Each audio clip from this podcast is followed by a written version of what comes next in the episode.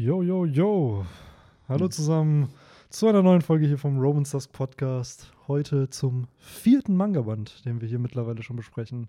Hi Henry, es geht. Hi Benny, alles gut soweit? Ich hoffe bei dir auch. Ja, alles entspannt. So viel gehen tut nicht, aber man Wie kennt's. bei den meisten wahrscheinlich aktuell auch. Ähm, ja, heute vierter Manga-Band. Die Folge hier, die ihr gleich hören werdet oder hört, äh, ist nahezu fast schon live aufgenommen, weil es ist äh, ein Sonntag, wo wir mal aufnehmen. Normalerweise nehmen Mhm. wir immer freitags auf und dann hört ihr die Folge am Sonntag. Äh, heute gefühlt fast live. Die Folge geht direkt hier äh, nach der Aufnahme on air, sodass dass ihr es hören könnt. So Ähm, sieht's aus. Ja, normalerweise nehmen wir halt Sonntag nicht, nicht auf, weil wir äh, immer zu verkatert vom Wochenende sind. natürlich. Nein, Spaß beiseite.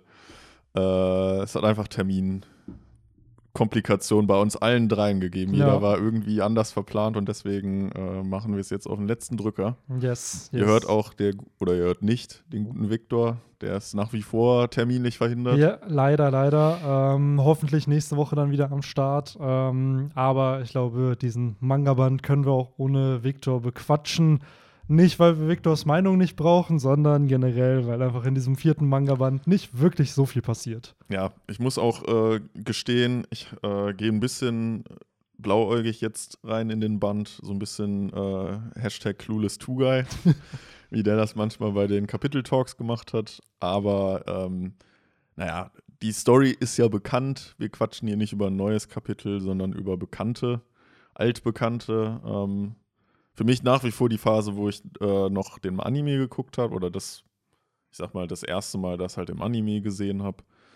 Aber ähm, auch wenn wir ja schon häufiger festgestellt haben, dass gerade am Anfang im Anime ein bisschen ähm, die Arcs oder die Storylines ein bisschen äh, anders positioniert wurden, ist ja der grundsätzliche Inhalt auch äh, Manga-getreu. Ja, absolut. Also, wir sind jetzt hier, ich glaube, Chapter. Boah, was ist das hier? Das ist, kannst du mal gerade in den Manga-Band reinschauen? Ich glaube, 27, 25, 26, 27 fängt es an und mit 35, 36 hört es auf. Das heißt, 27. ja, genau. mit 27 fängt es an und wahrscheinlich 36, vermute ich, ist das Ende. Moment, lass mich blättern. Ihr merkt es, wir sind überragend heute vorbereitet. Ja, ja. Ja, normaler, ja, 35. 35, okay. 35 ist es. Ähm, Immer so 7 bis 8, ne? Ja, ja, in dem Manga-Band, ich bin ganz ehrlich, es ist halt ein reines Setup-Chapter. Es beginnt halt damit, dass Lysop ins Dorf rennt, behauptet, ja, ey, Piraten greifen das Dorf an, was er ja normalerweise jeden Morgen tut, nur diesmal ist es halt die Wahrheit, keiner glaubt ihm. Und daraufhin ist der ganze Manga-Band damit beschäftigt, halt die Black Cat-Piratenbande aufzuhalten, damit sie nicht in Syrup Village halt kommen. Mhm. Und das gelingt der Strohhutbande. Ähm, Lysop ist hier natürlich noch kein Mitglied der Bande, sondern ist halt dieser Supporting Character im Arc. Ähm, aber an sich fand ich es ganz cool. Ich finde, man entdeckt auch schon in dem Manga-Band wieder so ein paar Themes, die Oda immer und immer wieder macht. Zum Beispiel Ruffy aus der Handlung schreiben, damit er noch nicht sofort gegen den Bösewicht des Arcs kämpfen kann. Und äh, mit diesem Manga-Band fangen auch die Fragen und Antworten an. Also dieses SBS, wo man halt in jedem Manga-Band ja, wo Oda irgendwelche Fragen von den Fans beantwortet. Und hier bekommt man zum Beispiel dann auch schon das Alter der Strohhutbande mit. Oder warum Ruffy seine Gegner nicht tötet, weil er ja eher ihre Träume zerstört und sowas. Das finde ich ganz cool. Ähm, das können wir nämlich, glaube ich, auch mit den kommenden Manga-Bänden dann immer mal so ein bisschen thematisieren, was da für Reveals und Infos halt entsprechend gedroppt werden. Mhm. Ähm, was, was du ja auch schon angesprochen hattest, es ist ein, äh, es ist ein Band, der praktisch so ein bisschen was aufbaut. Also, wenn man so will, ja das Finale von diesem Arc. Und es ist, man merkt dann schon jetzt, die Arcs werden immer größer, immer länger. Im Vergleich zu denen, die, wo wir mittlerweile sind, so einem Wano Kuni oder so einem Dressrosa, ist das immer noch sehr, sehr, sehr wenig. Aber wir haben jetzt das erste Mal ja einen Arc, der so gesehen nicht in einem Band abgeschlossen wird. Ja. Ich meine, der Buggy-Arc war zwar auch in zwei verschiedenen Bänden, aber den hätte man, glaube ich, kapiteltechnisch in einen Band kriegen können. Ich glaube schon. Wann fängt er an? 8, 9 und endet mit 18, 19. Ja, rein Ja. theoretisch könnte man es eigentlich in einem Band Der war ja im letzten Band, wurde er ja beendet, dann kam noch kurz Gimon und dann Ja, waren dann wir ja bei. ging es mit Syrup Village weiter. Genau. Ja. Und das ist jetzt so der erste Arc, der dann tatsächlich ein paar, ja, wie viele ben, ähm, Kapitel sind es dann? Zehn? Nee, mit 23 fängt es an und ich glaube mit 42, 43 hört es Ja, auf. Also Ja, schon guck, fast das 20 ist- Kapitel. Also Stabil. ja, und das ist, wie du schon sagst, die Arcs werden daraufhin halt größer. Das heißt, hier testet sich Oda schon so ein bisschen an diesen Mhm. 20 Kapitel Arcs drauf, weil Barati hat, glaube ich, auch um die 23, 22, 23 hat Barati und Along Park ja ähnlich dann halt. Ja. Ähm, und äh, ja, ab der Grand Line, spätestens Alabasta ist so der Punkt, wo, glaube ich, 50 Kapitel pro Arc dann immer so vorgesehen waren, bis dann Dressrosa kam, Whole Kick Island, Wano, wo Oda dann die Schippe nochmal drauflegt und entsprechend noch komplexere Handlungen aufbaut. Ich glaube, so, was natürlich auch so, so Merkmale sind, die wir jetzt vorher noch nicht hatten und die jetzt dann auch so Arcs immer ein bisschen länger werden lassen, sind ja dann auch so Backgrounds. Ähm, mit Lysop ist jetzt eigentlich der Erste, der so richtig größeren Background bekommt. Bei Nami bekommt es ja erst später noch, bei genau, Arlong. bei Nami kommt es noch, aber ich finde, Lysop hat gar nicht so den richtigen Flashback. Also klar, man kriegt ein Ja, Kapitel, wo man das mit seiner Mutter erfährt, dass sie krank wurde und dass er jetzt ein Weise sozusagen ist und wir wissen den Yasop-Background, aber so einen richtigen Flashback wie jetzt eine Nami oder ein Zorro oder selbst Sanji hat Lysop dann ja nicht wirklich stimmt. bekommen. Ein So. Flashback nicht, aber man kriegt ja schon irgendwie so seine, dass er halt ein Lügner ist, seine Beziehung zum Dorf, zu seinen Bezugspersonen, ne, Kaya und äh, den drei Kiddies. Ähm, was wir jetzt ja bei Zorro und Nami bislang noch nicht bekommen haben. Ja, und das ist auch eine schöne Parallele zu Ruffy eigentlich, weil wir da Ja. haben wir es als einziges Bandenmitglied halt auch. Also, dass wir ihn im Windmühlendorf gesehen Ja. haben mit seinen Leuten, die ihn kennen und hier mit Lissop ja auch. Also, man Genau. merkt halt, ey, ihm ist seine Stadt wichtig, er will sie verteidigen, obwohl er ja physisch gesehen nicht der Stärkste ist in irgendeiner Form da in diesem Universum voller übernatürlicher Typen, Ja. aber trotzdem beweist er halt Mut und das ist am Ende das, was Ruffy ja auch dazu verleitet, ihm dann am Ende zu helfen und dann halt mit ihm das Dorf zu verteidigen. Genau. Und auch der ähm, Antagonist ist ein bisschen komplexer, wie ich finde, auch wenn Buggy ja für die Handlung per se, für die große Handlung eine größere Rolle spielt. Der ist ja nach wie vor so gesehen präsent. Ähm, oder auch mit seiner Vergangenheit. Aber jetzt äh, bei Captain Black kriegen wir jetzt ja auch schon seinen, ja, seinen Plan, halt, dass da halt ein größerer Plan hintersteckt, wie wir es dann ja später auch bei einem Crocodile zum Beispiel bekommen oder ja, die, die CP9 zum Beispiel auch und sowas halt, was wir jetzt vorher auch noch nicht hatten, Ja. ich finde, und was dann natürlich auch den Arc immer so ein bisschen länger macht. Absolut, das ist halt das Coole daran. Ähm, by the way, in diesem Manga-Band, ich habe am Anfang vergessen zu sagen, die erste Cover-Story fängt da halt an. Das erste Kapitel von Buggys Cover-Story ist halt in Kapitel 35, haben wir halt äh, den Guten, der da mit seinem Schiff am Ende halt unterwegs ist und da halt entsprechend äh, ja, Cool. seinen Körper wieder sucht. Aber dann auch so mittendrin, ne? Im Ja. Band geht es dann erst los. Aber Also das ja, finde ich so spannend, letzten. weil wie early Oda damit schon angefangen hat. Ja. Also ich dachte früher echt so, ja, 200, 300, aber nee, es ist halt wirklich Kapitel 35, also aka im ersten Jahr gefühlt noch von One Piece hat der Mann schon mit diesen Cover-Stories angefangen. Und das wird ja wichtig, weil Buggy ja im Loketown Arc wiederkommt. In der Cover-Story taucht ja auch Alvida dann auf. Das können wir dann im vierten oder fünften Band oder im fünften Band dann mal besprechen. Da taucht sie, glaube ich, auf oder im sechsten. So, das sind ja schon wichtige Plotpoints, die Oda Storytelling ja auch ausmachen, dass er Mhm. hier schon in der Cover-Story einen Charakter wieder positioniert, damit er wieder auftauchen kann. Ähnlich hatten wir ja später Jimbei, der ja seine Cover-Story hatte und da ein Pornoglyph findet, was dann später im Cake Island Arc auftaucht, weil er das ja Big Mom gebracht hat. Ja. So. Wie gesagt, da, ähm, wo jetzt Eustace Kid an, an der Klippe steht, da wird jetzt da auch Enel mit seinen kleinen Mäusen oder was das war. Äh, Bestimmt. kommen. Das wurde auch aufgebaut da. Ey, was, waren das, was waren das nochmal für Aliens? Das waren irgendwelche Space-Dudes einfach. Ja. Also, ich muss sagen, ich habe ja jetzt äh, für dieses Foreshadowing-Video vom Skype-Arc oder der Skype-Saga halt auch nochmal mir den ganzen Arc natürlich durchgelesen. Also, ich kann schon verstehen, warum Enel so ein Fan-Favorite natürlich ist, weil der ist halt auch irgendwo humorvoll und Ja. albern und so.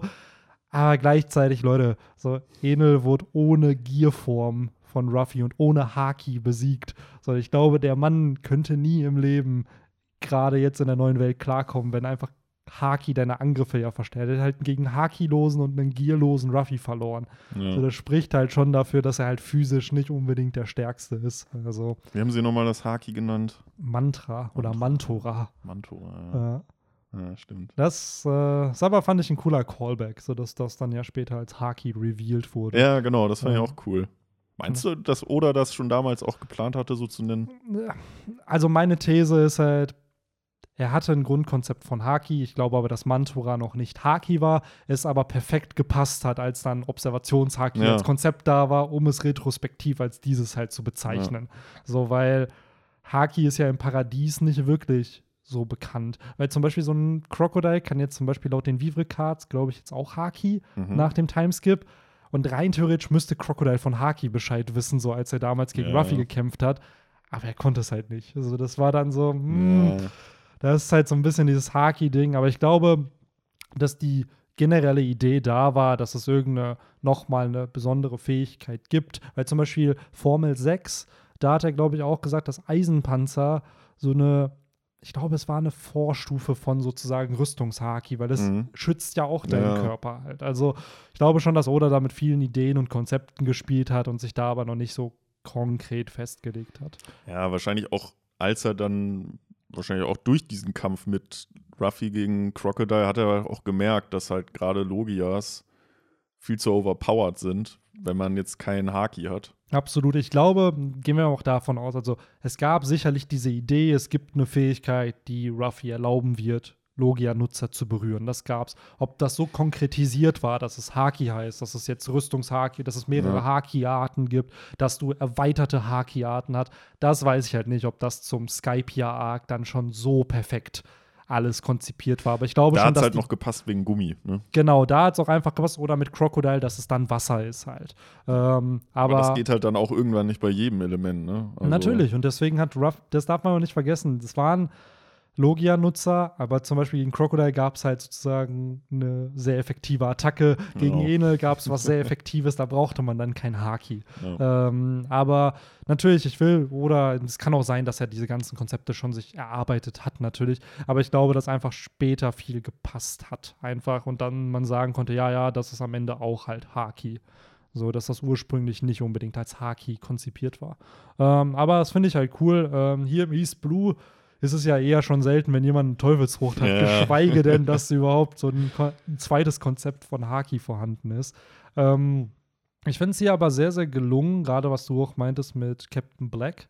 Der Mhm. ist halt schon ein intelligenterer Dude. In einem der SBS wird es später auch revealed, dass er halt neben Ben Beckman und Nami einer der smartesten Charaktere im ganzen East Blue halt ist. Und äh, was wir halt im nächsten Band dann noch erfahren, er ist der Grund, warum äh, Captain Morgan ja seine Narbe hat, beziehungsweise seinen Eisenmund da, Mhm. weil äh, Captain Morgan wurde hypnotisiert dann später von, ähm, wie hieß er, von Jacko. Jacko, genau, und das, er war halt der Marinekapitän, der den Fake Captain Morgan sozusagen dann halt ausgeliefert hat. Mhm. Und äh, das finde ich auch schon schön, weil Oda hat hier noch nicht viele Charaktere in der Handlung, aber er gibt trotzdem diesen selbst unwichtigen Charakteren irgendeine Hintergrundgeschichte, sodass du weißt, ah, okay, deswegen ist der Kapitän. Ja. So, und das finde ich halt schon ganz cool. Aber gleichzeitig merkt man dann doch, dass er auch irgendwo der East Blue dann noch so ein kleiner Mikrokosmos irgendwie in der großen, weiten One Piece-Welt ist, weil die da irgendwie alle dann eine Beziehung zu dem anderen haben. Ja, Ähm, klar, es ist natürlich dann auch am Ende so ein bisschen story-driven, weil wenn jetzt irgendwie Bewohner 35 aus dem Syrup Village, der wird jetzt wahrscheinlich nicht irgendwie die Beziehung zu Captain Morgan haben. Nee, wahrscheinlich nicht. Aber den kriegen wir auch nicht vorgestellt. Nee, aber das, was du schon sagst, ich finde das schon interessant mit diesem Mikrokosmos. Gerade halt, weil es ist halt noch ein ganz kleiner Arc und ich habe auch das Gefühl, diese Reisen von Insel zu Insel, das sind nicht Tage, die da rumreisen, sondern teilweise vielleicht, wenn du ein Schiff hast, einfach nur fünf Stunden so oder Ja, drei genau, Stunden und dann bist genau. du mal da. So ist ja klar, dass man dann viel, viel mehr connected ist, als wenn du, wie schon gesagt, nach Wano Kuni kommen musst, wo du erst mit Käufischen irgendeinem Wasserfall emporsteigen musst, so um da irgendwie hinzukommen. Ja, da muss ich irgendwie an die äh, nordfriesischen Inseln. Ich hoffe, ich, ich äh, sage jetzt nichts Falsches mit Langeoog, Wangerooge und wie sie Mhm. alle heißen. Die sind da ja Spiekeroog, die sind Ja. da ja auch so schön nebeneinander Ja. und schnell mit der Fähre erreichbar. Äh, weiß ich noch, wo wir früher mal mit der Schule dahin gefahren sind Ja, auf Klassenfahrt. Klassenfahrten, genau. Mhm. Ähm, da fand ich aber auch Wangerooge gab es halt auch so ein Haus, was so ein bisschen wie Azkaban aussah. Es war halt so mitten irgendwo sehr Wir waren immer auf. Langeoog. Ah, okay. Äh, einmal die Insel immer abgelaufen, Ah. komplett irgendwie. Dauert wahrscheinlich auch nicht so lange, oder? Nee, obwohl ja Langeoog die zweitgrößte ist, auf jeden Fall die längste, glaube ich, deswegen heißt sie auch Langeoog. Mhm. Ja. Ja, GG, Alter, mit den Namen. ja. Ach ja. Ähm, vielleicht hat sich Oda ja bei manchen Inseln auch an irgendwelchen deutschen Ja. Inseln orientiert. Who knows? Ich meine, der hat ja das, ähm, das Florian Triangle hat er ja auch, äh, oder zu Deutsch Bermuda-Dreieck Ja. hieß es, glaube ich, sogar auch bei One Piece. Das hat er sich ja auch so gesehen. Ja, Absolut. nicht abgeguckt, aber die Idee dahinter, Die ne? Inspiration dahinter. Was ich auch sehr funny finde, weil ich bin halt gerade mit dem Water 7 Arc wieder durch, also auch mit Ines Lobby und allem. Und da wird dann schon gesagt, dass der Lockport die Fischmenscheninsel als Hm. Punkt gesetzt hat, wo ich mir denke, so, wenn ihr wüsstet, dass ihr da erstmal 200 Kapitel nicht hinkommen werdet. Oh, das Ja. hat mich damals so aufgeregt, weil diese, die, die Fischmenscheninsel wurde immer so, also wurde schon so früh halt einfach. so äh, viel gehypt einfach drumherum. Was Ja. aber auch da cool ist, ich hoffe, es spoilert jetzt nicht dazu, aber es gibt halt immer jetzt aktuell ja die Theorie, dass Oma Kokolo die Mutter von einem der Flying Six halt ist. ja. Ähm, und da wird nämlich auch in einem SBS verraten, dass sie halt eben einen Sohn hat, von dem nichts revealed wird, den, den sie mit irgendeinem Dude in Water 7 gezeugt hat, sozusagen. Und wer der Vater sozusagen von dieser Chimney halt ist. Und da wird dann nicht mehr weiter. Und wir wissen, sie ist der, von der Fischmenscheninsel. Man weiß, dass, dass es einen Charakter gibt, der eine ähnliche Haarfarbe wie sie hat, einen ähnlichen Hut wie sie trägt. Who knows? hm. Wo wir dann wieder bei Beziehungen untereinander der One Piece-Charaktere Absolut. wären, ne? Wo So. man es jetzt auch nicht so auf den ersten Blick erwartet hätte. Nee, und das sind wieder so kleine Infos, die, rein, seien wir ehrlich, die braucht man nicht. So, das macht Nö. jetzt die Story nicht krasser. Aber auch witzig ist, dass ganz zufällig Frankie gegen diesen Charakter halt kämpft. So wieder so ein Setup, wo man Mhm. sich dann denkt, hm, wird sich Frankie vielleicht am Ende des Kampfes doch vielleicht mit diesem Charakter anfreunden, so ähnlich wie er es mit Senior Pink ja auch getan hat. Also da ist Oda schon sehr bedacht, wie er halt dann teilweise auch Charaktere und die Beziehungen untereinander inszeniert, auch wenn diese kleinen Beziehungen für das große Endgame eigentlich gar keine Bedeutung haben. Ob die ob jetzt Captain Morgan der Dude ist, der den Fake äh, Captain Black da halt entsprechend ausgeliefert hat, macht keinen Unterschied. Aber es macht die Story trotzdem realistischer und cooler dadurch, Genau. dass es halt der Fall ist. Ja. So, Und sind wir mal ganz ehrlich, wir lieben doch alle Trivia. Absolut. absolut. Gib mir einfach vier weitere Sätze zu irgendeinem Charakter. So, ah, krass. Äh, Hätte, hätte ich nicht gedacht, dass. Äh, sollte Oda irgendwann mal mit einem seiner Editoren einen Podcast, dann wirst du wahrscheinlich auch der äh, One Piece Wiki Dude, wie der Scrubs Wiki Dude in den, das wäre funny. Das wäre funny. in den ganzen Aber ich glaube, das Wissen dafür reicht halt echt nicht aus. Weil es gibt ja wirklich diese One Piece Wikias und so. Also im Deutschen haben wir ja One Piece Wiki und dann gibt es die englische Version noch, die Genau. teilweise wirklich so ausführliche Artikel zu jedem Charakter dann irgendwie hat, Jo. wo ich mir denke, boah, das ist schon Die haben doch sogar auch Videos teilweise, ne? Videos embedded, ja, aber auch teilweise wirklich, du hast für wichtigste Charaktere, also für jeden Strohhut, für jetzt Lore, teilweise dann für Kaido oder so, du hast halt Pre-Timeskip, Post-Timeskip, alles, was deren bisherige Geschichte ist, mit Ja. Kapiteln als sozusagen als Quelle, damit du auch immer weißt, ah, okay, da ist das zitiert und so. Das ist schon gut gemacht. Mhm. Also, ähm, und dann, du hast zu jeder Teufelsfrucht eine Seite. Du hast teilweise, selbst wenn eine Teufelsfrucht noch keinen Namen hat, dann irgendwie eine Seite, dass du da schon die wichtigsten Infos hast und so. Also ist schon sehr, sehr gut gemacht. Und ich glaube, hat Oda das nicht sogar jetzt bestätigt in einem SBS oder in einem dieser äh, Manga, also mit jedem neuen Manga-Release gibt es ja so eine kleine Note, die jeder Autor zu seinem Kapitel kurz sagen kann und so, ja, ich habe diese Woche diesen Film geschaut, der war voll cool. Und einmal meinte er dann so, ja, wenn die Kämpfe jetzt bald beginnen, freue ich mich schon auf die ganzen Wiki-Seiten, die die Namen von meinen Attacken sich aufgeschrieben haben, weil als ob der auch alle Attackennamen Ja. noch weiß. So. Ja, Und da kann er dann immer nachschauen. Und das finde ich halt auch ganz cool eigentlich. ja, das Dass selbst stimmt. Oda dann so angewiesen ist auf solche Wikis, um dann zu wissen, so, ah ja, was war jetzt nochmal von Ruffy Gear 3, wo er die und die Attacke einsetzt? Ja, stimmt. Nicht, dass er dann sich auf einmal wieder den neuen Namen ausdenkt für eine Attacke, die wir längst gesehen Das haben. ist es ne? halt, ne? Also, aber schon ganz cool gemacht. Also hier im East Blue, ich finde es halt so schön, wie, wie ich es am Anfang noch. Es sind natürlich Antagonisten, aber auch so ein Captain Black wird ja im nächsten Band, ohne dass ich jetzt zu viel Spoiler, ja gefühlt mit drei Attacken besiegt. Also, Mhm. Das ist ja nicht mal wirklich eine Herausforderung für Ruffy zu diesem Zeitpunkt. Und im Anime muss ich sagen, kam es mir krasser damals vor. Vielleicht, weil man Mir noch ein auch. Kind einfach war. Ja. So jetzt aber in diesem Reread denke ich mir so, ja, eigentlich haben die alle, bis vielleicht auf Arlong und Smoker, Ruffy gar keine Herausforderung gemacht. Und Arlong halt auch nur, weil er Wasser hatte. So. Ja. Ähm, ich blätter hier gerade auch nochmal äh, durch den Band und ähm, hatte das irgendwie anders in Erinnerung, dass ähm, Zorro derjenige war, der den Strand gesucht hat. Planlos. Aber es war Ruffy. Aber Zorro ist, glaube ich, auch an eine falsche Seite. Also ich glaube, beide sind ja. Okay, ja gut, dann habe ich jetzt, ich habe es jetzt auch nur hier so ein bisschen überblättert. Ich weiß nicht, also. Aber hier war eine Stelle, wo Ruffy halt dann Genau, auch irgendwie Ruffy sagte, sucht- wo ist der scheiß Strand? Ja, genau. Ruffy sucht und Zorro sucht halt auch bei, ich weiß jetzt nicht wer, weil der, die andere Seite des Strands ist ja wirklich nur stumpf geradeaus geht. Ja. Und, und beide verlaufen sich dabei. ähm, ich finde es aber bei Zorro immer so witzig, dass er halt immer davon ausgeht, dass die anderen kein Recht haben. Also, dass er Ja. in die richtige Richtung geht und alle anderen gar keinen Plan Ja. haben. Ähm, Ja, hier geht's ja eigentlich los mit Zorros so ein bisschen schon, ja. Ne? Ja, weil im Orange Town Arc hatte er ja diese Buggy-Piraten, die ihn ja dahin Genau, geführt haben. genau. So, das war sein Lockport sozusagen, um zu Buggy zu kommen. Weil sonst hätte er das wahrscheinlich auch nicht gefunden. Ja, klar. Aber auch äh, Ruffy, das haben wir ja auch schon gesagt, der ähm, ist ja eigentlich auch ziemlich orientierungslos. Ne? Absolut. Ich muss Ja, sagen, hier merkt man halt schon so ein bisschen wieder Ruffys Dummheit, weil er wird halt auch hier hypnotisiert von Jacko.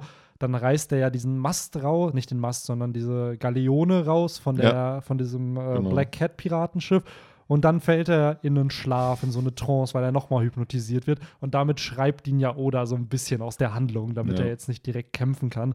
Und da dachte ich mir auch so wieder, ja, Alter, wenn das heute Ruffy passieren würde, so das wird dem heutigen Ruffy halt einfach nicht mehr passieren. Aber da für Comedic Value wird es dann halt entsprechend noch gemacht. Ja. Ja. Das ist ja dann auch eigentlich fast schon gefühlt der Plot, ne? Dann äh, muss halt Zorro in die Bresche einspringen, Ja. wenn ich das jetzt so alles richtig gesehen habe, und kämpft gegen diese beiden Katzendudes. Genau. Ja. Ja, das ist halt, ich finde, der Band revealed wenig Neues, muss ich sagen. So im Vergleich zu den ersten drei Manga-Bänden, wo man auch sehr, sehr viele Setups ja hatte für zukünftige Handlungsstränge. Hier habe ich de facto nicht wirklich was gefunden, wo ich sagen würde, okay, da teast jetzt Oda sehr, sehr viel für, für die Zukunft irgendwie an, weil ja. man weiß jetzt halt noch nicht, dass sie die Flying Lamp hier kriegen. So, es wurde im letzten Band so ein bisschen angeteased. Man weiß gleichzeitig jetzt, es ist keine neue Lüge von Lissop, die hier irgendwie revealed wird. Wir haben noch nicht den Background von Captain Black, der kommt erst im nächsten Band. Wir haben, klar, Zorro, der gegen Flecky und Siam heißen so sie, hießen sie, okay. gegen die beiden kämpft. Aber auch da habe ich nicht das Gefühl, dass die in irgendeiner Art und Weise eine Herausforderung für Zorro darstellen, sondern der eine klaut ihm halt seine Schwerter, was Zorro ein bisschen kampfunfähig macht, weil er seine Waffen nicht hat. So, also. Wo wir dann auch beim Handicap für Zorro wieder Genau. wären, ne? Das merkt man, finde ich, in diesen ersten Arcs enorm, dass Oda Zorro und Ruffy handicappen muss, weil sie viel zu Mhm. stark für den East Blue sind. Genau. So, und später zum Beispiel kriegt er ja dann auch die Wunde von Falkenauge, was ihn dann auf, äh, im Arlong Park ja schwächer macht. So, also da hat Oda schon so seine, seine Tricks sozusagen, um halt Mhm. die, gerade so ein Zorro, weil der ist ja schon, würde ich behaupten, neben Ruffy der stärkste Charakter im ganzen East Blue halt. So, sein erstes Kopfgeld ist einfach das Doppelte von dem, was Ruffy eigentlich hat. So viele Ja. verwechseln ihn als den Kapitän der Bande. Ähm, was ich aber dafür sehr, sehr cool finde in dem Band, ist, dass halt Nami und Lissop Spotlight bekommen. Weil dadurch, Mhm. dass die beiden ja erstmal den Strand suchen, ist halt Lissop der Erste, der da ist, dann ist Nami da und die beiden müssen dann erst mit der Bande halt klarkommen. Es ist ja auch ähm, generell äh, auch aktuell, in dem aktuellsten ähm, Arc oder Kapitel ja sogar, wenn man so will, ähm, hat man ja auch so eine spezielle Beziehung, finde ich, zwischen Nami und, und Lysop, die ja ähm, zusammen mit, mit Chopper ja auch das Angsthasentrio bilden und ähm, ja, Lysop baut ja Nami auch ihren Klimataktstock zum Ja. Beispiel und so. Und äh, fand ich immer generell eine ganz, ganz schöne Beziehung, die die beiden da miteinander hatten. Absolut, ja. Äh, und geht dann ja hier dann auch so, so ein bisschen das erste Mal dann los. Ja, stimmt, ne? Die treffen, also die haben ja, glaube ich, vorher im letzten Band sich kurz am Anfang am Strand da getroffen, wo Lissop meint, ja, er ist der Kapitän einer Ja. Piratenbande. Und hier kämpfen sie zum ersten Mal miteinander, oder ja, genau, miteinander. Das finde ich halt auch sehr, sehr cool inszeniert und ja, man hat auf jeden Fall viel Setup später halt noch, so wie du schon meinst, der Klimataktstock. Ähm, ich weiß nicht, haben die beiden dann noch mal richtig Plot? So klar, Water 7 ist dann halt, da baut er hier den Klimataktstock noch mal um, Ja, er, verbessert ihn. er baut ja auch zum Beispiel diesen, ähm, hieß der Waiver? Ja, ja. Den baut er ja auch für, den hat er eigentlich auch nur Nami genutzt. Ja, aber ist, er, ist der nicht eher umgebaut worden? Den hat sie doch oben auf Sky Island gefunden. Ja, genau. Von den, wie hießen sie, von diesen Sky-Leuten halt, von Ja. Konis oder wie sie hieß. Und dann, genau. Ich weiß nicht, ob er, aber den benutzt, genau, Nami hat den halt benutzt.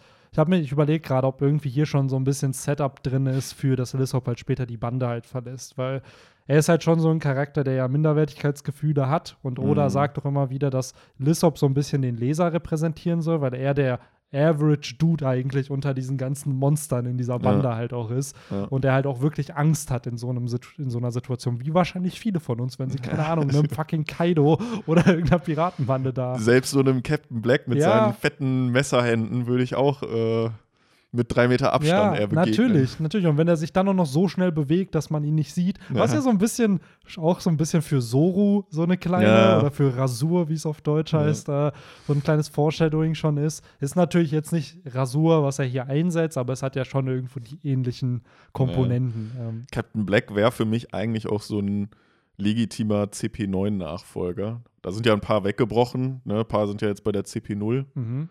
Das wäre für mich eigentlich so ein typischer, äh, der dann irgendwie da in die Fußstapfen tritt, aber Ich glaube, von der Stärke reicht es dann doch nicht. erstens das und zweitens ist Black dann doch tatsächlich einer der wenigen Charakter, die irgendwie, glaube ich, nicht mehr den Weg in die Handlung finden werden. Nee, ich glaube, der will das dann halt auch nicht, weil er sagt ja hier schon, er hat eigentlich mit dem Piratenleben aufgehört und das, was hier gerade passiert, ist ja auch nicht seine Rückkehr zum Piratenleben, sondern er Mhm. will ja eigentlich komplett damit abschließen und es scheitert halt leider. Was halt cool ist, weil es ist so dieser erste Clash auch davon, von was bedeutet es eigentlich, Pirat zu sein. Und dann haben wir einmal Ruffys Definition von, ey, du bist halt Pirat und strebst nach Freiheit und suchst dir deine Freunde und Abenteuer und sowas kannst du nicht ablegen. So, wenn du einmal Ja. Pirat bist, bist du für immer Pirat. Und deswegen clasht er da halt auch gegen so einen Captain Black, der halt die Piraterie nutzt, um irgendwie da halt externe äh, Ziele zu verfolgen. Ja, es ist ja auch, mh, auch wenn in, in der One Piece-Welt natürlich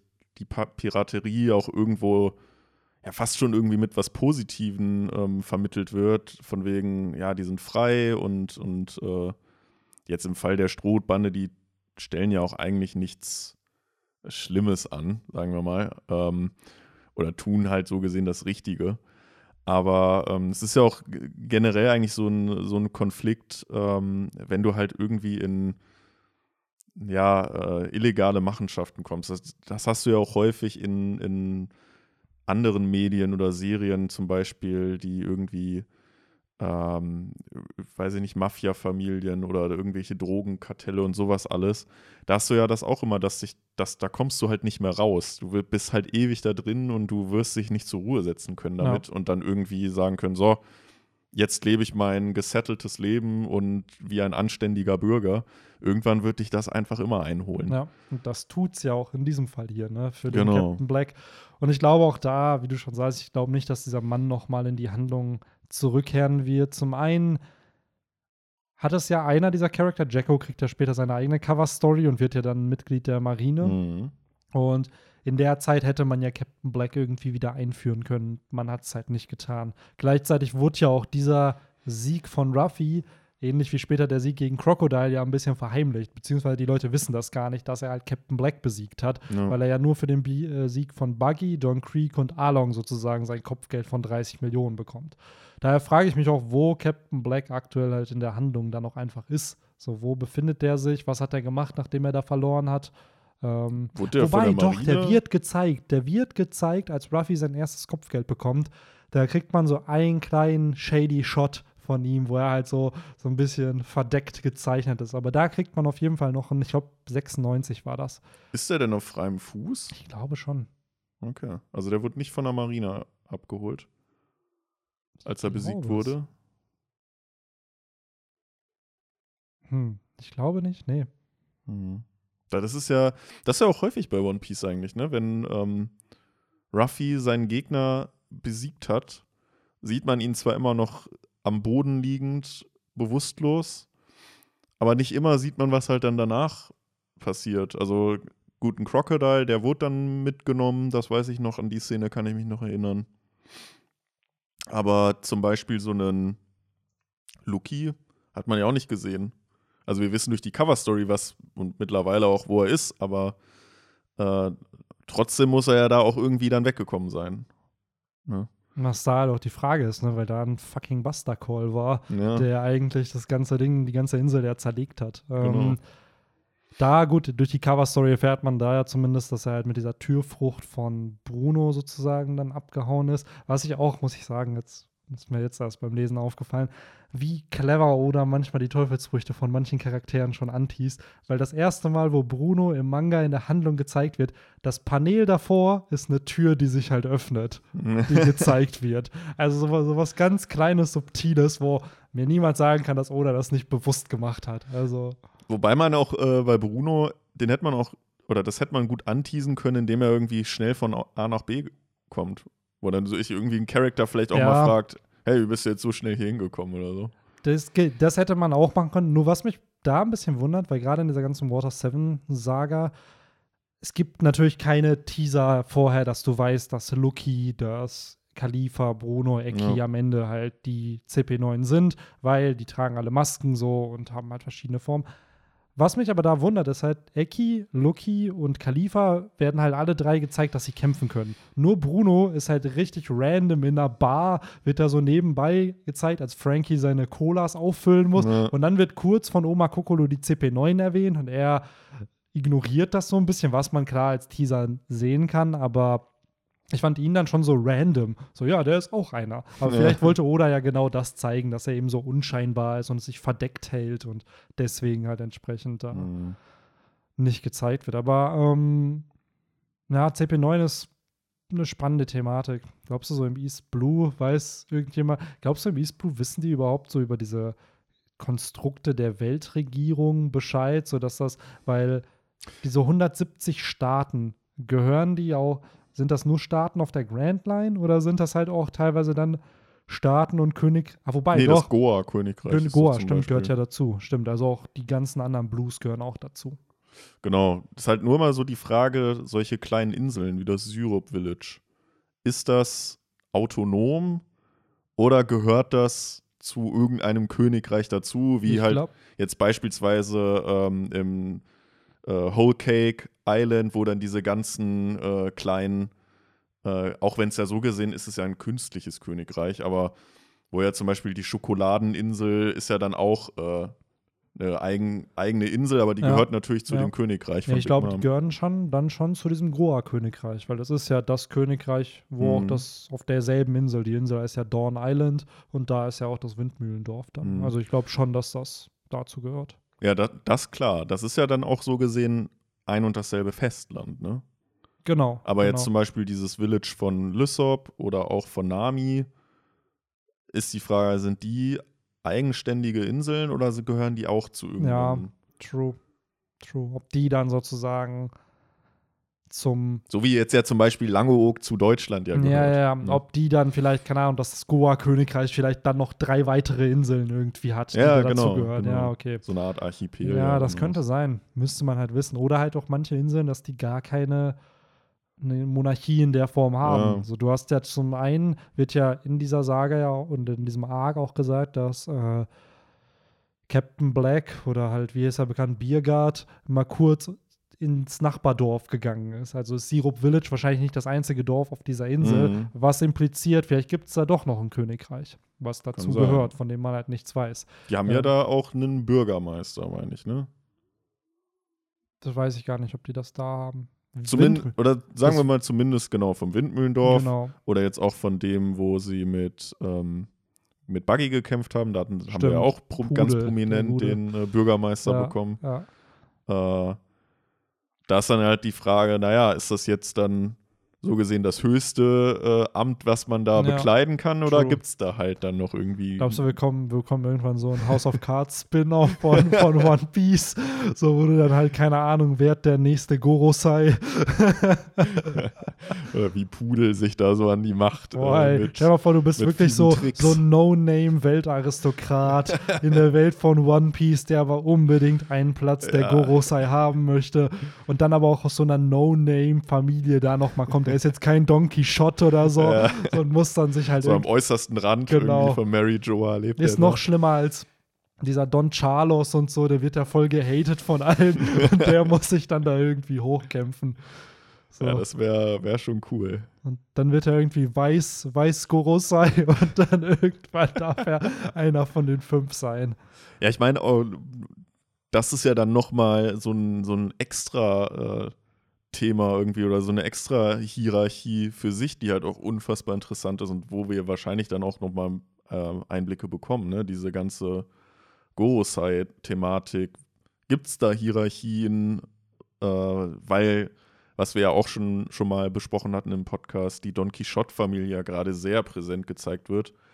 Warum nur die? Warum kriegt man da nicht auch mal irgendwie so einen, äh, was weiß ich, Don Corleone ja, oder so? Also ich bin ganz ehrlich, ich glaube, diese ganzen Gründerfamilien der Weltregierung, diese 20 Familien, die werden alle einen Name-Drop kriegen. Wir werden mhm. noch jeden von denen zu sehen bekommen. Spätestens in dem Flashback von diesem verlorenen Jahrhundert, wo Oda es einfach thematisieren muss. Und frühestens wahrscheinlich jetzt irgendwann noch, wenn wir, wir wissen ja, wir haben die Don Quixote, die Nefeltari-Familie gehört dazu, die aber nicht nach Mary Joa gereist sind. Wir wissen, dass diese Don Carlos-Familie da anscheinend dazugehört. Und dann gibt es ja anscheinend noch 17 Familien, die halt in irgendeiner Form die Weltregierung gegründet haben. Und auch da, was ich halt immer sehr. Ja. Sorry, kurz so, äh, meinst du, dass das dann halt nur also dann das Leben auf Mary Joa dann 19 Familien. Mhm. Ne? Okay, ja. ja. Genau. So, es sind offiziell 20 Familien, die sozusagen die Weltregierung gegründet haben und die Nefeltari-Familie ist als einzige in mhm. ihrem Königreich geblieben, sind aber auch nicht zu Weltaristokraten geworden. Also mhm. die haben weiterhin ihren, ihre Monarchie behalten, ohne sozusagen die ja. Stufe aufzusteigen zu einem Weltaristokraten. Und ähm, man darf ja auch nicht vergessen, diese Gorosei, ne? Wir haben ja immer noch nicht die Namen von denen, von diesen fünf Charakteren. So. Das heißt, Oda plant da, glaube ich, schon mehr Infos, wahrscheinlich auch später, wie die Weltregierung entstanden ist, wie diese Strukturen entstanden sind. So, ich glaube, das sind alles Fragen, mhm. auf die wir Antworten kriegen werden, aber das ist halt auch einfach Endgame. Ja. Das ist halt wirklich nichts, was spätestens hier im East Blue weiß man ja noch nicht wirklich was davon. Ich glaube, die Weltregierung als richtiger Name-Drop, also Weltregierung und nicht nur, ja, wir haben eine Regierung, sondern wirklich Weltregierung, ist irgendwann auf Drum. Dass dann hier, äh, da wird ja auch zum ersten Mal die Reverie schon gezeigt, wo dann über Dragon gequatscht wird mhm. und so. Da war das halt so. Das heißt, da sind wir noch ein paar Manga-Bände von entfernt. Aber, aber auch da wieder, wie Early oder das ja alles aufgebaut hat. Also wirklich in den ersten 230 Kapiteln hast du ja schon die fünf Weisen. Du hast irgendwie vier der Shishibukai. Du hast zwei Kaiser, die schon gezeigt werden. Natürlich haben wir kaum Infos, was das alles ist ja. und so, aber diese Charaktere sind da, die tauchen auf. Und das finde ich halt sehr, sehr cool gemacht. Und vielleicht, um auf deine Frage von vorhin wieder zurückzukommen, ich glaube schon, dass die da in East Blue auch auf diesen kleinen Inseln von der Weltregierung Bescheid wissen, alleine aus der Zeitung. Aber ähm, ob denen jetzt bekannt ist, dass es irgendwie eine CP 0 bis 9 gibt, weiß ich nicht. Wahrscheinlich werden die sich schon irgendwo denken, dass es eine Geheim- oder halt so, das ist ja so ein bisschen die, das FBI, ja. wenn man so will. Ähm, von sowas werden die sich schon denken, aber dass es jetzt irgendwie da in neun Abteilungen aufgeteilt ist. Also sozusagen die Details dann wahrscheinlich ja. nicht, aber ja, ja, da gibt es eine Geheimeinheit, die da irgendwas gemacht hat. Kann ich mir auch vorstellen. Ja. So dass man da durch die Zeitung wahrscheinlich oder durch die in One Piece ist es ja oft auch Propaganda, weil da einfach falsche Informationen vermittelt werden durch die Zeitung, dass da halt entsprechend sich irgendwelche Meinungen vermittelt werden. Ob es wohl auch im One Piece-Universum so ein so einen Whistleblower gibt, der mal irgendwie in einer CP9 oder so war und dann austritt. Ja, also ich kann mir schon vorstellen, dass Oda mit so einem Gedanken halt spielt, ne? Dass mhm. du, wir haben hier, wie hieß er, Mjosgard, der ja schon ein bisschen gezeigt hat, dass es auch tolerante ähm, Gorosei geben kann, die auch ihre Weltansichten irgendwie verändern. Der hat ja auch irgendwie seine Sklaven freigelassen, glaube ich, oder hat keine mehr, nachdem er da mit Otohime irgendwie ja. unterwegs war ich kann mir schon vorstellen, dass da vielleicht doch irgendwie mehr Infos kommen. Und am Ende des Tages, wer der Whistleblower sein könnte, Doflamingo. Ja. Falls Doflamingo ausbrechen sollte, Stimmt. dann, er hat ja auch schon gesagt, wenn dieses Geheimnis rund um diesen Schatz, Schatz von Mary Joa rauskommt, dann wird die ganze Welt ins Chaos gestürzt. Und wer, ah, ich würde es Doflamingo gönnen, wenn, wenn er es machen könnte und ich auch, so ja. droppen könnte. Ja. Und dadurch sozusagen eigentlich der Strohhutbande ja hilft und auch zu einem Verbündeten wird, weil dann die Weltregierung auch sein Feind ist. Das wäre. Extra Blatt, extra Blatt. Doflamingo packt aus. ja. Oh, ey. Ach ja. Aber davon sind wir in diesem Band noch weit Ja, entfernt. da ist auch Doflamingo noch kein, kein Name. Ja. Was halt cool ist, ist halt, dass äh, es noch ein kleiner Kosmos ist. Wir haben überschaubare Charaktere und das haben wir ja auch am Anfang gesagt. Man hat immer ein bisschen Background von Charakteren, aber dadurch sind Arcs auch so kurz, weil Oda nicht noch 15 Hintergrundgeschichten durcharbeiten muss, bevor es zu Kämpfen kommt, weil eben noch nicht so viele Charaktere da sind. Und ich muss sagen, diese Form des Storytellings gefällt mir aber auch, weil man bekommt halt die Infos, die man kriegen muss, um sich eine Meinung zu bilden und den Rest, wie wir es hier im Podcast ja so ein bisschen diskutieren, den Rest bildet man sich dann schon irgendwie logisch, ohne dass es explizit gesagt werden muss. Aktuell ist es ja oft so, dass Oda explizit die Informationen gibt, die du brauchst, um Mhm. wieder 14 andere Plotpunkte zu verstehen, was dafür sorgt, dass ein Arc mal 100 Kapitel lang wird. Und hier haben wir es halt nicht und das finde ich halt ziemlich cool, weil es geht sehr, sehr schnell voran. Wir sind nach einem Band fast beim Endkampf. ja, So, da hast du halt einfach noch nicht äh, Haki hier, Teufelsfrüchte da und äh, du musst deine Haki kon konzentrieren, dass, dass du irgendwie die nächste Stufe erreichst Ja. und was weiß ich nicht alles. Hier ist es noch der gute alte Faustkampf, wenn man ja, will. ganz stumpf. Der Faustkampf auch, glaube ich, Ruffys erster Gegner mit einem Schwert. So, ich weiß gar nicht, hatte Ruffy sonst in seiner Piratenlaufbahn, außer jetzt Cracker, gut, der hat auch eine, eine, Mm, ein ja, Schwert ein benutzt. Schwert. Boah, ich bin mir ziemlich sicher, es gab welche, aber Ich überlege gerade, wen hatten wir denn? Gut, ist halt die Frage, am Ende des Tages eine spitze Waffe. Don Creek hatte halt sein, seine Lanze, selbst Katakuri hatte seinen Dreizack irgendwie, äh, also Buggy hatte seinen Dolch. Genau, er hatte schon Gegner, die halt spitze Gegenstände genutzt haben. Was ja, Ja. ein bisschen auch die Schwäche von Ruffy ja ist, weil halt er Ja. durchlöchert werden kann. Ähm, naja, mal gucken, wie wie es halt weitergeht. Ich finde es halt auch hier einfach, habe ich ja glaube ich schon gesagt, wie einfach er besiegt wird. Am Ende ist es eine Gum-Gum-Glocke. Ruffy bindet sich an, seine, an seinen Körper und gibt ihm halt eine Kopfnuss. Und Ja. das ist halt der Finisher sozusagen. Ich finde aber auch äh, interessant, wie dann doch auch die Schauplätze noch sehr minimalistisch gehalten werden. So, wir sind halt einfach nur in dieser, an diesem, ja, es ist ja eigentlich nicht mal wirklich ein richtiger Strand in dem Sinne, sondern es ist halt einfach nur dieser Weg mit zwei Steinwänden Ja. und unten halt die An Anlegestelle von dem Schiff. Absolut. Und das war's. Wenn man sich dann das jetzt so vergleicht mit ähm, einfach Onigashima zum Beispiel, wie viel Liebe zum Detail da mittlerweile reingesteckt wird. Absolut. Äh, Absolut. Dass Oda hier halt natürlich sehr, sehr klein noch agiert.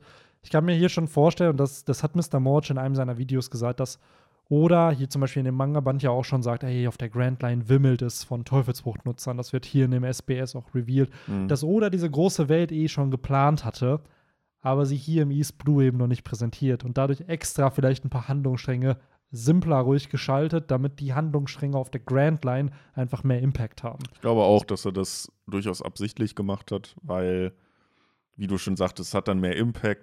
Der Leser ist dann vielleicht auch so ein bisschen, ja, auch nochmal faszinierter einfach da, davon, was wir dann auf einmal präsentiert bekommen. Absolut, weil wenn du bedenkst, Brauchst ja auch Steigerungspotenzial. Es ne? ist zum einen Steigerungspotenzial, aber es macht einfach in der Narrative auch Sinn, dass in den East, in den jeweiligen Blues gar nicht so viel Spektakuläres am Ende passiert, sondern dass die, die Action und das coole Design eben auf der Grand Line einfach ist. Mhm. Und äh, daher, wenn man bedenkt, so Little Garden, Drum, Alabasta, das sind ja wirklich schon Inseln, wo sich Oda viel bei gedacht hat und dann wirklich spätestens ab der neuen Welt, wo man auch unzählige Inseln einfach dann bekommt durch Flashbacks und whatever, wo, wie du auch schon gesagt hast, so viel Liebe zum Detail einfach drinsteckt. Mhm. Und äh, hier, glaube ich, ist es schon bewusst einfach simpler gestaltet. Einfach um die Handlung nicht zu komplex zu machen, weil es ist noch sehr, sehr early, ne? Wer weiß, ob One Piece da schon der Hit ist, der es heute ist. So, vielleicht kann es gecancelt werden, vielleicht ist da halt entsprechend noch, man soll die Leser auch nicht überfordern direkt mit irgendeiner kranken Handlung. So, und daher. mein ähm, Game Designer, die haben sich natürlich damals wahrscheinlich die Hände gerieben und sich gefreut, dass man da, ah, den Zorro-Kampf können wir da einbauen auf diesem, auf diesem, ähm, in der Arena ist es ja dann meistens in dem, in, in dem Slang dann. Und dann können wir, können wir Ruffys Kampf da auch noch Ja. äh, mit einbauen Ja. und Lysops und Namis Kampf auch. Also ähm, Designer waren da sicherlich äh, froh über äh, weniger Arbeit. Ja, das kann auf jeden Fall gut sein. Wobei, ich muss sagen, ich habe damals für die PlayStation 1 so ein äh, Beat'em Up gespielt von äh, da ging es, glaube ich, bis zum Along Park auch. Also mhm. da hattest du dann die verschiedenen, da konnte man auch Falkenauge, glaube ich, spielen, was halt mhm. halt way too broken einfach ist. Aber es war halt einer der wenigen Charaktere, die man halt zu dem Zeitpunkt kannte. Ne? Ja. Und eine Arena war eben auch das von Syrup Village, wo du dann halt auch bei, du hast den Hintergrund sozusagen gehabt und dann gab es halt so Plattformen, auf die du springst. So ein bisschen wie Digimon World halt. Ach, äh, die, Digimon Rumble, Rumble Arena, wo ja. man dann halt auf verschiedene Plattformen springen kann und sich halt gegenseitig Ach, dann angreift. War das das, war das ein 2D Beat'em Up? Denn? Also auch so wie Rumble Arena? Ich glaube schon, ja. ja, ja.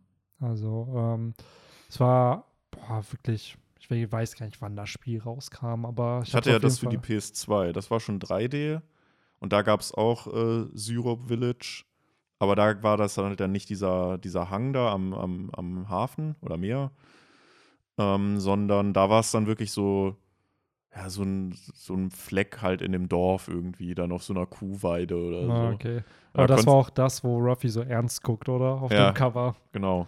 Wo, äh, ich glaube, das war eine Anlehnung an Water 7. Obwohl es, glaube ich, nicht so weit ging, das Spiel. Ah, okay. Ich habe da ja schon mal von erzählt, dass ich da an einer Stelle nicht weitergekommen bin an äh, dem verdammten Lucky Lou. Oder Lucky Roo, wie man ihn noch aussprechen möchte. Ähm, der dann da halt auch in dem Spiel eingebunden ist, obwohl man eigentlich nichts äh, über seine Kampftechniken weiß. ist einfach so einer der stärksten Charaktere, wahrscheinlich den komplett One Piece, ist in diesem Spiel und wird dann so von Lissop besiegt ja, oder so. genau. okay. Ja. Ach, ja. ja. ein schönes One Piece-Spiel bräuchte es mal wieder. Diese ja, aktuell sind es vier. Es gab ja dieses World Seeker, was so ein bisschen Assassin's mhm. Creed-mäßig mit One Piece war, Open World-mäßig, dass man ein bisschen unterwegs sein kann. Aber ich weiß jetzt halt auch nicht, ob das jetzt groß noch. Es gab irgendwelche DLCs, dass man andere Charaktere noch spielen kann, aber hm. sonst gibt es ja diese Pirate Warriors-Reihe ja. sozusagen. Aber das sagt mir gar nicht zu, nee, das System. Es ist ja wirklich stumpf Hack and Slash einfach ja. und wirklich 500 Gegner auf einmal wegslashen mit einer Attacke irgendwie. Also es macht, glaube ich, Fun für so einen Moment, aber das war es dann auch. Ja, also, also, bei den, das ist ja auch dasselbe mit den Naruto-Spielen oder viele haben ja wahrscheinlich auch die Dragon Ball Budokai, glaube ich, hieß die Serie gespielt. Bei diesen Beat'em-Ups ist ja auch vor allem immer äh, der Spaß daran, äh, wenn du es mit Freunden spielst. Absolut. So ja. dieses äh, Couch-Mehrspieler, wenn du dann mit deinen Kumpels auf der Couch sitzt und jeder schnappt sich einen Controller ja. und man kämpft gegeneinander da war ja dann noch immer so der Reiz und da, das hast du ja dann auch nicht mit diesen Hack and Slash null, äh, null. Tower Defense mäßig ist das ja auch aufgebaut. Ja, es geht halt immer irgendwelche Gegner besiegen, bis irgendein Special-Gegner kommt, den besiegst und dann kannst du, glaube ich, in die nächste Area genau. sozusagen weiter auf der Map. Ja. So. Hat mir auch nie zugesprochen, irgendwie, ich weiß nicht, war, war dann nicht so mein Genre. Ähm, aber an sich, ja, mal gucken, ob es dann One Piece gab. Für ein Game Boy Advance gab es welche, die dann teilweise auch bis die ganze East Blue Saga waren, wo du auch irgendwie, jeder Arc hatte dann drei Level irgendwie und am Ende des Arcs hast du dann gegen den Gegner sozusagen gekämpft, gegen den Boss. Das war ganz cool. Aber es ist halt auch so, das hat man dann nebenbei mal auf dem Emulator so gezockt, ja. so nebenbei, so auf dem Weg zur Schule oder so.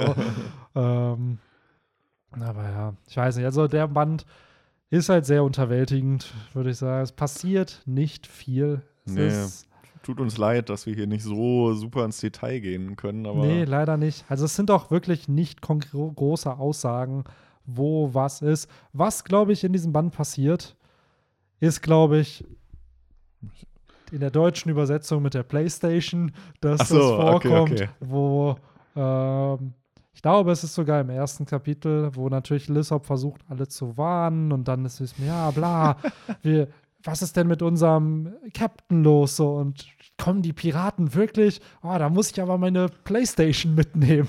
so, wo man sich dann denkt, so, ja, Bro, du hast safe auch eine Playstation da. Ähm, was, haben die, was sagen die denn im wirklichen Original? Weil ich würde behaupten, und da sind wir auch schon wieder bei so einer Diskussion, die wir schon häufiger gefühlt haben, die, die Technik in der One Piece-Welt. Ähm, gibt es überhaupt Spielekonsolen? Gibt es überhaupt Fernseher in der? Weil du hast ja eigentlich alles irgendwo betrieben durch die Teleschnecken. Und äh, ja, genau. Da ist es.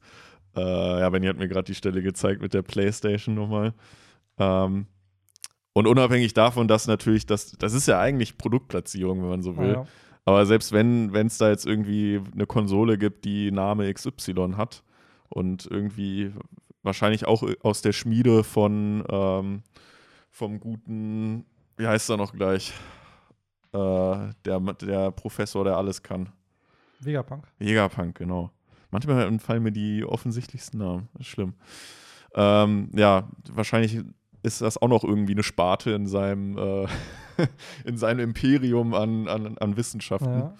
Wahrscheinlich hat er das, aber am Ende hat die Patente trotzdem die Weltregierung und die vermitteln das dann irgendwie. Der wird da ausgebeutet, um sich Ja. Sachen auszudenken. Aber dann Spielkonsole. Also ich bin mir ziemlich sicher mittlerweile, was haben wir? Wir haben Telefone, wir haben Kameras, wir haben Bildschirme. Ja. Also dadurch wurde ja auch, wir haben Livestreaming. Existiert auch, so mit äh, der Übertragung von Shinokuni oder Marineford, Mhm. so das wurde ja gezeigt. So, dann wird es wahrscheinlich auch Bildschirme geben. Also ey, vielleicht nicht Bildschirme, aber Teleschnecken, die sozusagen Dinge projizieren. Und dann hast du halt einen Beamer sozusagen zu Hause. Ja. Das kann ich mir durchaus vorstellen. Und wenn es sowas gibt, ja gut, dann bräuchtest du aber auch so, gibt es Tele-PCs? Also Teleschnecken-PCs? So, Ja, das ist halt die Frage. weil, Weil mein Next Level wäre halt bei den Übertragungsteleschnecken, dass die noch so einen Schlitz haben, wo du dann deinen Rohling reinlegen kannst, also das Spiel. Äh, dann wäre aber auch wieder die Frage, gibt es Inter ja, ich glaube halt, um dieses Ganze mit PC, also Spiele und so, brauchst du doch Computer. Einfach um dann noch Spiele zu designen, Ja, programmieren, stimmt, genau. sowas. Das muss es dann ja geben. Ja. So und kannst mir doch nicht erzählen, dass ein Vegapunk auf sowas nicht gekommen ist. Bis jetzt. Also, wenn wir schon Bildschirme Ja. haben, dass du nicht irgendwelche PC-Teleschnecken hast. Also, irgendwelche Schnecken, da packst du dann irgendwas dran und dann wird es ein PC. So, mit so, packst du 500 Gigabyte da dran an die, an die Genau. Schnecke. So, und dann musst du nur aufpassen, dass die nicht überhitzt. Die externe Festplatten-Teleschnecke. Äh, ja, und dann äh, zocken wahrscheinlich auch immer Pepper, Onion und der, ich vergesse immer den letzten. Pepper, Onion, hier. Paprika? Tomato? Tomato, genau. Die zocken dann wahrscheinlich auch immer das, das neueste Germa Double Six äh, Action Adventure Game oder Kann so. sein, ne? Wo sie dann immer Sora spielen, den Protagonisten. Äh, Ja, ey. ja. Das ist dann so das, das GTA in der, in der One Piece Welt Wahrscheinlich, ne? wahrscheinlich. Und wenn du es dann durchspielst, kannst du als die Germa spielen. Genau. kannst du als die Bösewichte. Ähm, ja, an sich würde ich mir schon wünschen, dass da einfach ein bisschen vielleicht auch wirklich mehr Reveal durch die Technologie kommt, weil oder baut es halt so ein, wie er es gerade braucht, ne? Auch zum Beispiel jetzt mit Marineford, dass das übertragen wird. Ja, fuck, ich brauche Livestreaming. Und dann Mhm. wird es mal kurz erfunden in dem Universum. Beziehungsweise vielleicht gab es da schon und wir sehen es da nur zum ersten Mal. Aber mich würde es nicht wundern, wenn am Ende wirklich auch Spielekonsolen und sowas da sind. Aber der Fokus liegt halt auch nicht Natürlich. bei solchen Charakteren dann. Haben wir auch schon gesagt, gibt es den Steve Jobs der, der Teleschnecken in diesem Universum? Gibt es verschiedene Modelle von Teleschnecken, sodass Ja. Ruffy die billigste Variante hat, so eine Prepaid-Teleschnecke? Oder gibt es halt wirklich, dass du da, dass dir Verträge angedreht werden von irgendwelchen Sales-Typen da im East Blue? Genau. So. Gibt es verschiedene Marken? Gibt es Ja. Apple und Samsung bei Teleschnecken? Ja, Ja. so. Weil So. Oda hat ja schon bei Klamotten und so verschiedene fiktive Marken sich Mhm. ausgedacht. So, dass äh, es gibt, glaube ich, diese Marke mit dem Löwenkopf, der dann so, der so ein bisschen wie die Yu- Yu-Gi-Oh! Karte Dandelion aussieht. Mhm. Äh, das, so eine Marke gibt es halt in diesem Universum. So, dass halt, Oda spielt ja schon mit diesem Konzept, dass es fiktive Marken Ja, gibt. Dieser so. Papak hatte auch eine Marke. Ja, das auch. So. Wer sagt also nicht, dass es da entsprechend auch Marken gibt? Nur natürlich hat das absolut keine Relevanz für die spätere klar. Handlung irgendwie. Aber es wäre schon cool zu wissen, so, ah ja, Kaido hat dann so auch so, so eine iPhone-Teleschnecke, so, die, dann bisschen, die dann einmal runterfällt und wo das Ganze dann zersprungen ist direkt, wo die Schale dann direkt kaputt ist. Die ist dann nicht aus Vapometall gemacht. Ne? Ja, das ist auch wieder die Sache mit Vapometall, ne? Ist halt auch auf einmal so ein Material, was oder droppt durch die Cover-Story von Vapol und dann ist auf einmal der Frankie Shogun mit diesem Vapometall Ja. gebaut. Ja, oder auch, äh, ich meine, wir wissen ja, dass die Teleschnecken aus normalen Schnecken gemacht Ja. wurden, die vielleicht dann irgendwie dass sich, falls man da dann wirklich so, ich sag mal so, jetzt dieses Apple, Samsung und was weiß ich, was es noch alles gibt, Huawei und wie sie alle heißen, äh, dass halt dann da vielleicht das USP am Ende liegt oder der, das Unterscheidungsmerkmal von Marke zu Marke, wie die diese Schnecken züchten vielleicht. Ja. Ne? Ob die nachhaltig gezüchtet sind oder nicht. Und Aus Ra Bodenhaltung. Ja, ja oder, ich wollte gerade sagen, ob die aus guter Haltung sind. Ne? So hast du da irgendwelche Premium-Schneckenzüchter da im One Piece Universum. Und ihr merkt schon, One Piece hat Millionen von Spin-off-Möglichkeiten. Ja. Ne? Von den House of Cards Spin-off, von den Goro-Size bis hin zu, dann hast du so ein Pokémon-Spin-off, so den, ich will der beste Schneck Teleschneckenzüchter in One Piece werden. So. Und das ist dann irgendwie schon nachdem Ruffy König der Piraten wurde. So, ja, ich will irgendwann mal eine Teleschnecke haben, die ich dem König der Piraten verkaufe. so. Und dann, Ja, Mann. Die goldene Teleschnecke. Ey. auch da wieder, ist die nicht dafür, die war doch für den Buster Call Stimmt, die da. war für den ja, Buster Call. Ne? das Ja. da, auch so random einfach. So, Ja, eine goldene. Ja. Äh. So, sowas könnte man doch mal super in, so, in diesen Cover-Wünschen einbauen. Ne? Das braucht ja wirklich nur so eine, muss ja keine Story sein, reicht ja ein Cover. Ja. Dass man da irgendwie sieht, äh, Typ XY äh, verkauft seine Schneck von seiner Ja. Schneckenfarm. Ist das eine Monopolhaltung oder gibt es mehrere Anbieter? Genau. ähm, aber was ich halt cool finde, und das hat Oda ja mittlerweile gemacht, dass halt die Teleschnecken immer so ein individuelles Design haben, ist auch da Mhm. wieder die Frage, wer macht das? So, weil die Schnecken sehen normal aus, aber wer kriegt, warum kriegt zum Beispiel irgendeine Schnecke dann die Perücke von Big Mom sozusagen Ja. und den Helm, so einen Hut da drauf gesetzt oder Ruffys trägt einen Strohhut irgendwie so. Das muss ja jemand da drauf packen. So, das ist ja nicht auf einmal so, dass das kommt. So. Ja. Daher, das würde mich echt mal interessieren. Da bin ich richtig interessiert dran, wie, wie Oda das erklärt. Natürlich hat der Mann dafür irgendeine random Erklärung so, aber es wäre cool, das in der Handlung zu erfahren. Du hast ja die FPS ja angesprochen, die jetzt zum ersten Mal da vorkommen. Gab es irgendwelche interessanten Facts, die du uns vielleicht präsentieren möchtest? Ähm, ja, unter anderem halt, warum Ruffy seinen Gegner nicht tötet. Das hatte ich, glaube ich, am Anfang gesagt, weil der halt die Träume und Ziele seiner Gegner zerstört durch eine Niederlage von den Gegnern. und ist dadurch, praktisch der Mind Crush. Ja, der Mind. Crush, genau, wo dann einfach alles vorbei ist. Der weiß, es ist schlimmer, mit einem zerstörten Traum zu leben, Genau. als tot zu sein. Dann haben wir halt die, das Alter von den äh, Strohhüten und von Shanks. Da Mhm. wird es dann halt gesagt, Ruffy ist vor dem Timeskip 17, genau wie Lissop. Zorro ist, glaube ich, 19 und Nami 18. Und Shanks ist, glaube ich, vor dem Timeskip 29, 29, 27? 27, glaube ich. Krass, wir sind einfach Ja. Fast so alt wie zehn Shanks. Jahre älter als Ruffy und Ja, Lissop. die Sache ist aber, Ruffy hat seine Reise gestartet, als ich drei war. So, Ja. da warst du vier. So, Ja. der Dude altert halt einfach nur nicht. Wer hätte gedacht, dass der Mann am Ende wirklich, äh, dass wir älter werden als er in der Handlung. Stimmt, mittlerweile bin ich auch 17 Jahre älter als Ash. Und als er seine Reise begonnen hat, war er, weiß ich nicht, vier Ja, Jahre älter als ja. ich. Ach, hey. Ähm, ja, aber an sich so viele krasse Infos gab. Jetzt zum Beispiel auch das mit den Teufelsfrüchten wird hier gesagt, dass wie viele Teufelsfrüchte existieren. Und oder meinst du, ja, es existieren mehr als 100 und auf der Grand Line gibt es, wimmelt es von Kerlen mit der Kraft dieser Früchte. Ähm, Hat er Kerle gesagt? hier steht auf jeden Fall mit Kerlen, ja. Also er wird nicht korrekt gegendert hier von Nee. oder unfassbar. Gut, das war wahrscheinlich zu der Zeit einfach nur nicht so politisch relevant, dass, dass das gemacht wird. Oder es ist halt auch wieder so ein Playstation-Druck, den sich. Äh, Absolut. Ist halt die Frage, woher die Übersetzung stammt. Also ich würde behaupten, die Übersetzungen, die wir auf Deutsch lesen, sind oft wahrscheinlich Adaptionen von den WIS-Translations, also von den Übersetzungen aus Mhm. den USA. Ich glaube nicht, dass damals die OG Japanese Bände genommen wurden und die übersetzt wurden ins auch nicht. Deutsche. Bei den Animes war es ja auch immer so, dass sie die amerikanisch, also dass sie immer warten mussten, bis das in Amerika kam. Deswegen gab es auch nie die vierte Staffel von Yu-Gi-Oh! GX zum Ja. Beispiel in Deutschland, weil die halt auch nie in Amerika Ja, true. gab. Aber auch da wieder, diese ganze Sache, es wird sich ja trotzdem anscheinend Creative Freedom genommen, weil Raftel ist der englische Name gewesen. Und dann später wurde Lovetail daraus, weil das die offizielle Schreibweise wurde. Aber auf Deutsch war es dann Unicorn. Wo man Ja. dann halt anscheinend nicht sich an dem Namen einfach bedient hat, sondern einen random Namen genommen hat. Ja. Also, I don't know, wie, wie das dann abläuft. Würde mich auch echt mal, wer diese, weil wir diskutieren gerade darüber, wer war am Ende diese Person vor fast 20 Jahren, die das dann so entschieden hat. So nicht mal wahrscheinlich groß drüber nachgedacht, ja komm, nenne ich einfach Unicorn, passt schon. Ja. Und dann wird das da dran gepackt und wir regen uns jetzt darüber. Ah!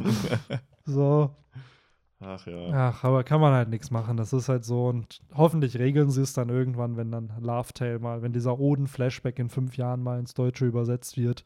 Ähm, aber sonst. Ja, das ist halt dann dieses Continuity-Problem, ne? Casual Deutsch-Manga-Bandleser, die halt wirklich immer nur den Band lesen, Ja.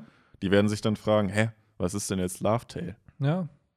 Weil das Problem ist, die Intention geht ja verloren dadurch. Ja, es wird ja genau. immer wieder impliziert, dass das D auch was mit diesem Lachen zu tun hat. Dann die Insel hat einen Namen, der was mit Lachen zu tun hat. So, hm, es geht halt schon natürlich, die, Inten die wahre Intention des Autors geht dadurch natürlich Ja. verloren und die wird verzerrt. Aber gleichzeitig haben wir auch gesagt, so, ja, sie, man könnte halt dann am Ende damit arbeiten, dass man es so umändert. Ja, die Insel wird auch, sie wird zwar Unicorn genannt, aber sie ist die Insel des Lachens oder so. So dieses typisch Deutsche, dass man noch einen Untertitel Genau, ja. braucht, um es zu erklären. Ja, mal schauen, wie sie es lösen Ja. werden. Ähm, Ja, das ist aber soweit dieser Manga-Band. Äh, wir hätten euch gerne mehr coole Sachen hier präsentiert, aber es ist ein Band, der finde ich nicht viel, viel, ja, so subtil versteckt, sondern ich habe Nee. das Gefühl, der Dialog ist genau das, was es mir sagen soll. Und äh, wobei eine Sache gibt es noch, eine Sache. Hier, ich habe es gerade aufgeschlagen. Diese Seite hier, wo Ruffy die Sichel in seinen Kopf kommt, bekommt von Jacko, die wurde im deutschen Anime nicht gezeigt, weil die zu brutal war, die Szene. Ich weiß nicht, ob sie in der Originalfassung da ist und sie sozusagen im Deutschen nur umgeändert wurde, aber die war zu brutal für Kinder zu sehen. zeig nochmal. Der kriegt halt. Der kriegt halt Ruffy von Jacko seine Sichel direkt in Ah. den Hinterkopf. Der Angriff war eigentlich an Nami gerichtet und Ruffy wird zu dem Punkt wieder wach und kriegt es dann gegen seinen Kopf. Ja, ja schon, schon krasser Shit. Auf jeden Fall. Ja, Jacko hatte ja sogar mal Erfolg da mit seiner, ähm, mit seiner Hypnose, ne, bei Ruffy. Ja, Normalerweise hypnotis hypnotisiert er sich ja mal selber. ja, der gute, der gute alte Hypno. Genau. Der, ja, So. Ja, aber er wurde ja sogar in dem Band dann auch als der neue Captain äh, mit diesem Ja. typischen Kasten ähm, gezeigt. Naja, seinen Werdegang kennen wir ja. Den sehen wir sogar noch mal wieder. der war sogar auf Marineford mit dabei. Aha. So, ist halt kein No-Name. Witzig ist halt hier auch noch, äh, hier Biergard, aka Captain Black, hat halt auf seiner Uniform halt so Objekte, die wie Kackhaufen aussehen und laut Oda sind es auch wirklich Kackhaufen. Also das, Ist das so? das ist halt ein Fun Fact. So man, man merkt da schon, dass Oda ein, ein Troll einfach ist und äh, teilweise seine Charaktere ja auch parodiert. Also bei Roger ist es natürlich als Gag gedacht, aber da hat er irgendwann auch gesagt, dass die, dass der Bart von Roger in Wirklichkeit seine Barthaare sind, äh, seine Nasenhaare, Nasenhaare, sind, weil die, weil der Bart halt aus der Nase wächst. so, was auch ein cooles Gimmick einfach wäre. Ja, eigentlich schon. Ja. Kann man, kann man Nasenhaare so lange wachsen lassen? Man sollte es auf jeden Fall nicht ausprobieren. Nee, das stimmt. Aber ohne Witz, das ist doch auch so ein, so ein World Record, der in diesem Buch dann steht, wie dieser Typ mit den längsten Fingernägeln oder so. Wahrscheinlich. Das sollte man ja auch nicht machen, aber es Ja, gibt natürlich, halt einen natürlich. Verrückten, der das macht. Safe. So, da wird es doch bestimmt auch einen Verrückten gibt, geben, der die längsten Nasenhaare der Welt hat. Ja, ist halt die Frage, wie lange die halt wachsen können dann. Ne? Ja. Weil wahrscheinlich brauchst du dafür dann auch wieder irgendeine biologische Prädisposition, dass irgendwie deine Nasenhaare weiter als zwei Millimeter außerhalb deiner Nase Ja. wachsen können. So. ähm, ist halt die Frage, weil manche Leute haben jetzt auch nicht einen krassen Bartwuchs oder so. Ja, das stimmt. So und daher ist halt dann nochmal Next Level Shit, wenn du einen krassen Nasen, Nasenhaarwuchs hast. Also, aber das ist halt auch wieder, finde ich, so, so Humor wirklich für Boys irgendwie. So, ja, das ist halt so richtig. Ja, Also seine Nasenhaare sind sein. Bart. Und wo ich mir denke, so, ja, darüber lacht doch kein Girl. So, Nee. ich kann mir gar nicht vorstellen, dass da sich irgendeine Frau denkt, so, ja, das ist witzig. So, aber Typen so, haha, voll geil. Ja. So richtig stumpf einfach. Typen machen sich jetzt auch Gedanken darüber, ob es einen Typen gibt, der Ja. äh, lange Nasen hat. Ich würde sogar behaupten, dass Ruffy sich über genau so einen Typen mit Lissop und Chopper Gedanken macht. Gibt's das wirklich? Ja. Bla, und dann würden sie da mit so Sternenaugen sein, wenn es Genau. wirklich so Der wird, den wahrscheinlich in die Bande einladen. Ja, Ende. natürlich. Man hat es ja gesehen mit Frankie, als er seine verschiedenen Frisuren präsentiert hat. Da sind die drei ja auch wieder richtig abgegangen. Ja, So.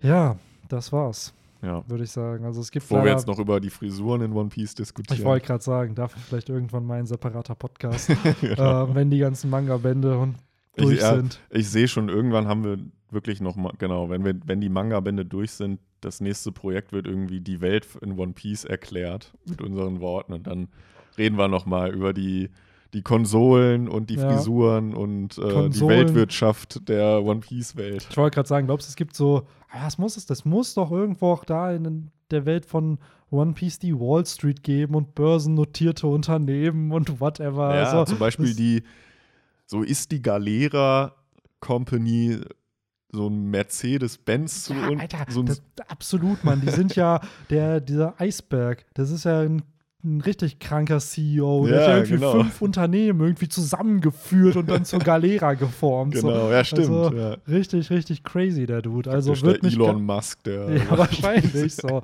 Ähm, Würde mich also nicht wundern, dass der, wenn der Dude nicht da vielleicht sogar wirklich auch noch Aktionäre irgendwo hat, vor denen Ja. er dann irgendwie jedes Quartal natürlich die Zahlen präsentieren muss. Und ja, hier, Eisberg, warum sinken die Galera-Aktien wieder?